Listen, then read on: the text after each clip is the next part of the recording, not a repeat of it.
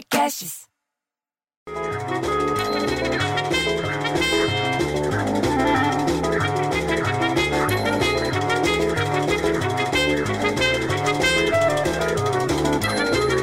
Ah, pelo amor de Deus, vai voltar essa música agora, toda hora? Mas faz 3, 4 meses que eu tô ouvindo essa música todo dia. Ah, pelo amor de Deus. Pronto. Vai começar a melhorar o negócio. Pelo menos a vacina chinesa chegar a São Paulo e teste com voluntário deve começar nessa segunda-feira. Foi o governo que falou, hoje mesmo. Diz que as vacinas chegaram lá no aeroporto de Cumbica, agora de madrugada, e as doses serão levadas lá para o Instituto Butantan. Sabe onde que é o Instituto Butantan, que tem aquele monte de cobra? Então, o local, lá o Instituto Butantan das Cobras, o local é um dos 12 centros no país que vão conduzir o estudo com 9 mil voluntários.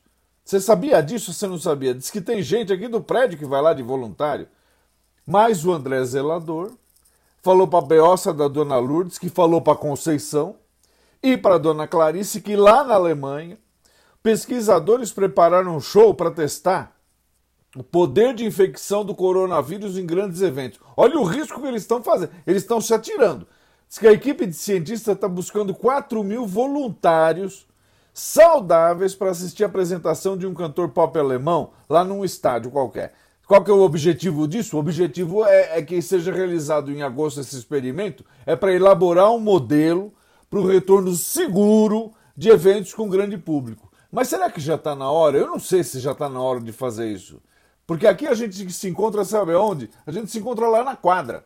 Mas fica cada um com dois metros de distância, todo mundo de máscara, cada um leva um álcool gel na mão já, para passar se precisar. Porque daí me vira a Miquelina, que tem nome de velha, mas tem 14 anos, e fala: sabe o que sobre o assunto? Nada. A única coisa que ela falou foi que a Gisele Bündchen está completando 40 anos e disse que agora era o momento de pensar. Eu vou pensar o que eu quero deixar para o mundo, a Gisele falou. Sabe a Gisele? Ela veio lá do Rio Grande do Sul. Ela é famosa no mundo inteiro, todo mundo conhece. Agora, o que, que tem a ver o evento com o aniversário da Gisele? E o evento na Alemanha, a chegada da vacina no Butantan? Não tem nada a ver. Aí sabe o que falou a Miquelina? Falou, ah, não, é só pra gente se distrair.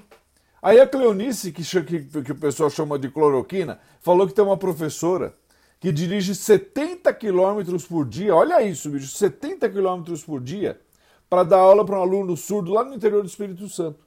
70 quilômetros por dia, bicho. Como as escolas pararam desde o começo da pandemia, mas muito aluno não tem acesso à internet, porque não é todo mundo que tem acesso à internet, tem lugar que não pega.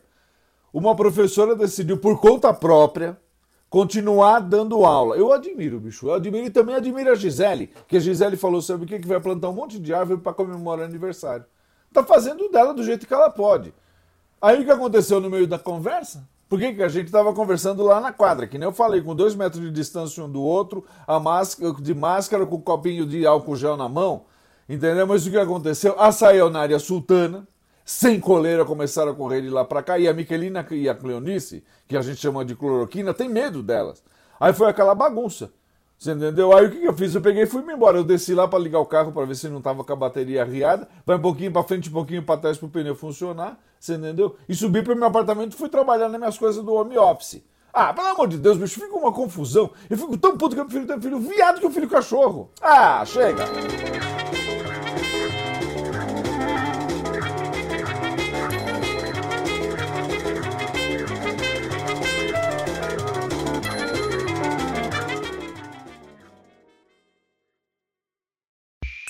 Esse podcast foi editado por Rafael Sales e Júlia Fávero.